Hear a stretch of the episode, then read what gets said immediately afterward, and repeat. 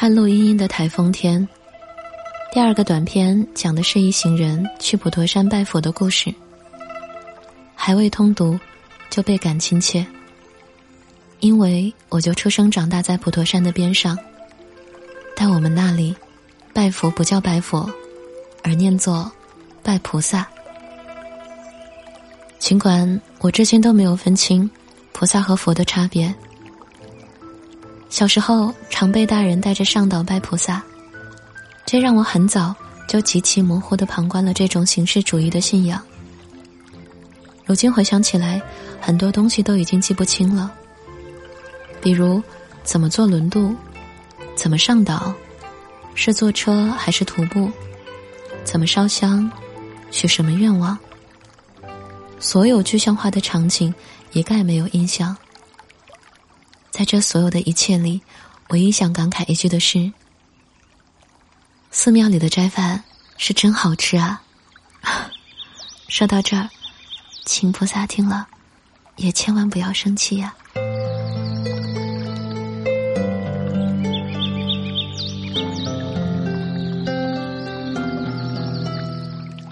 寺庙开饭很早，为了配合僧侣晨钟暮鼓的作息，一般早上十点钟就开始放午饭，下午四点钟就开始放晚饭。香客与僧人分散在两处。安排的食物也不尽相同。木盖子一掀，云蒸霞蔚，一大桶热腾腾的白米饭，把整个大厅霎时照得亮堂堂的。带着梗的白菜炖得烂糊软塌，大概是为了照顾牙口不好的老年人。一米花渣，放点油豆腐、木耳片，淋了香油的榨菜丝，热热闹闹混成一团。就这么舀一大勺，随便撒在白米饭上，就是这餐饭的全部了。斋饭总是如此，粗鄙简单，没有油腥，甚至还有点不洁，像退回农耕时代吃大锅饭。可大家的胃口都很好，把头埋在大碗里，安静的吃着，只有喉咙咕咕作响。嗨。今天的你过得还好吗？这里是半岛玫瑰，我是玫瑰。新浪微博搜索“台风和玫瑰”可以找到我。说起来有趣，比起那些清洁却无情意的精美料理，还是这一碗简单粗鄙的斋饭更有人情味。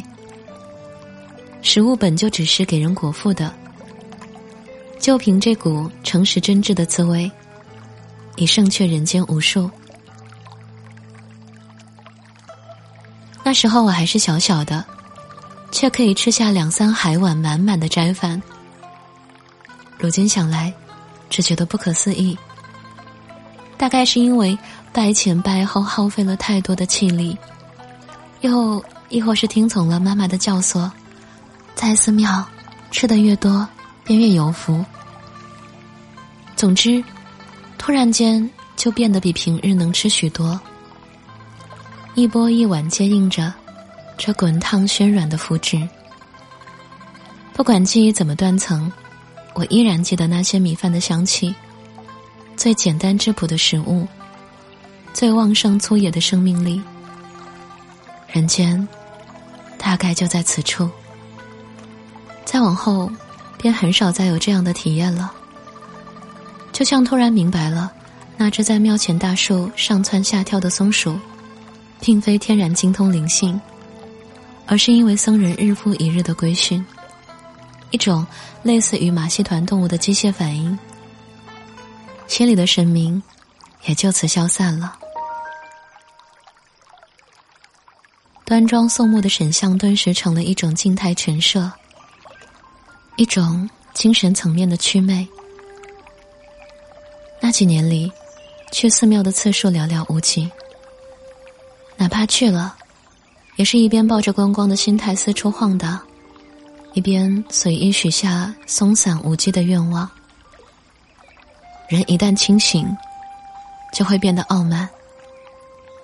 回想那几年，总是狂妄，总是不满，哪怕到了寺庙，也不过是作假的谦逊低伏，甚至有时候觉得这样的行为也是如此多余。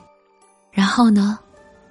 然后便恶狠狠的想要向菩萨讨要他给不出的东西，比如长命百岁，比如黄金万两。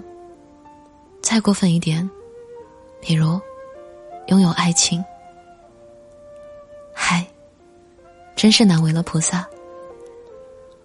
在后面，疑心菩萨真的听到了什么，又想教训一下我这傲慢的凡人，便突然送了个人到我的身边。他是落在地上的，充满尘土气的，离神极远的，是无意义的，空虚的，从不表达情绪的，是易受诱惑的，不太坚定的，隐忍到懦弱的，是十分随便又不太随便的，是三言两语说不清的。所有以他来命名的东西。都像披了一层冷淡的月光，充满一种近乎平静的哀怨。记得有一次，他带我上山拜佛，在冰冷的天气，阳光却很好，翠翠的照射下来，丝丝缕缕钻入鼻息。庙在山顶，不坐缆车的话，需要爬三四十分钟才能抵达。我是一个很不喜欢运动的人。平常如果可以坐车，是绝不可能走路的。至于需要大量做工的登山运动，更是望之却步。但，那是幸福的一天。就算是很辛苦的事情，也唰的一下就过去了。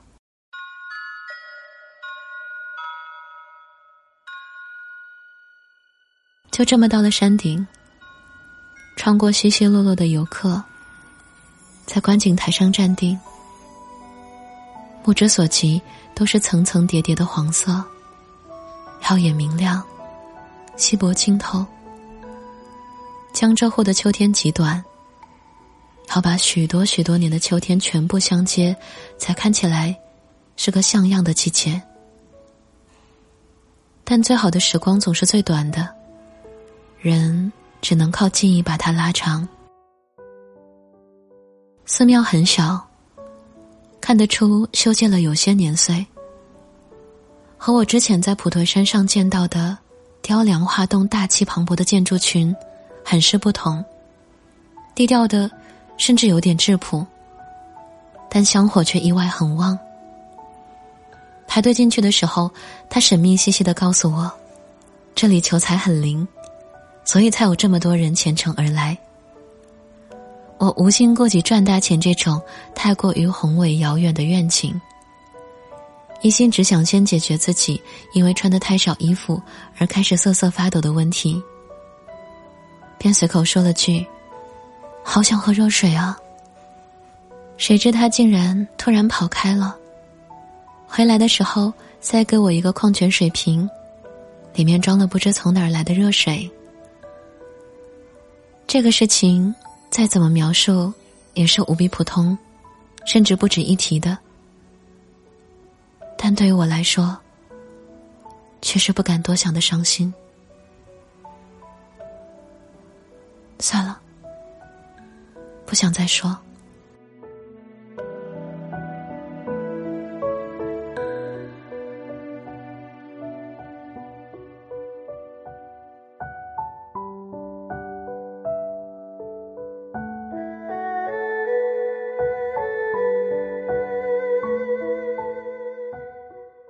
那天，我跪在菩萨面前发愿，用一颗前所未有的虔诚之心，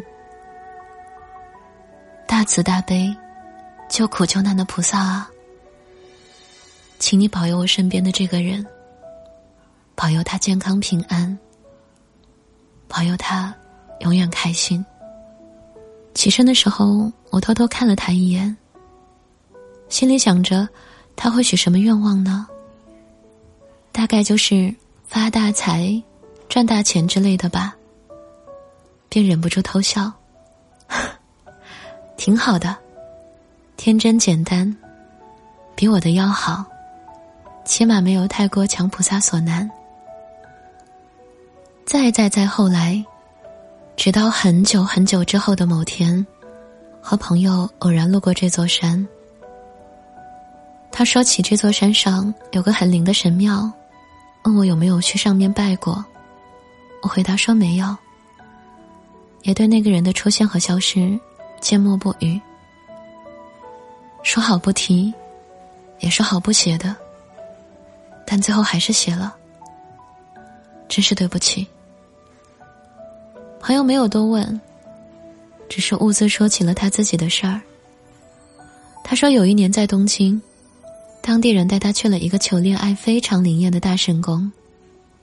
这是他有生之年第一次在许愿的时候把另一个人许进去，就像是专门是为了求感情才去的那个地方。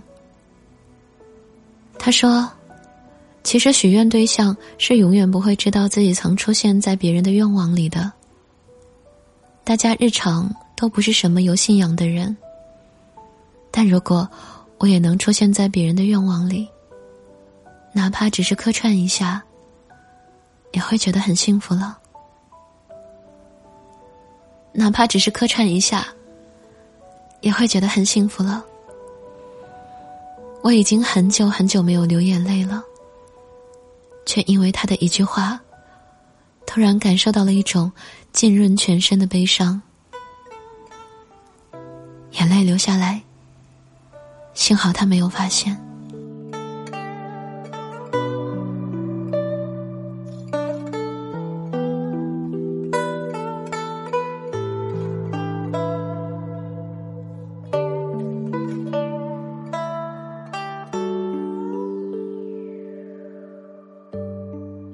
我想，山顶的菩萨或许也听到了吧？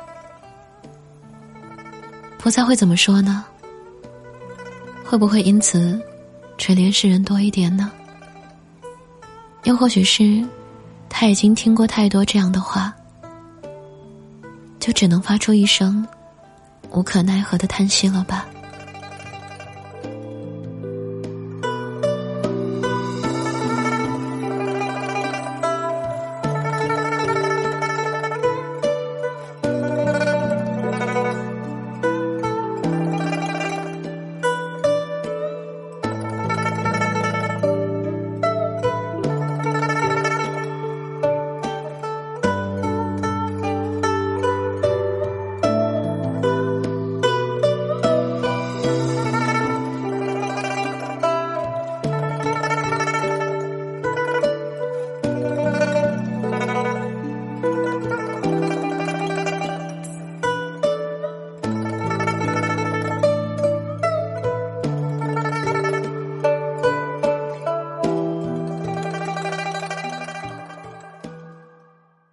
这里是半岛玫瑰，我是玫瑰。微信公众号搜索 FM 三零三九九六，半岛玫瑰可以找到我。想要了解本期歌单，可在公众号中回复关键字“菩萨”，即可获得。文章来自花大钱，安，亲爱的小耳朵。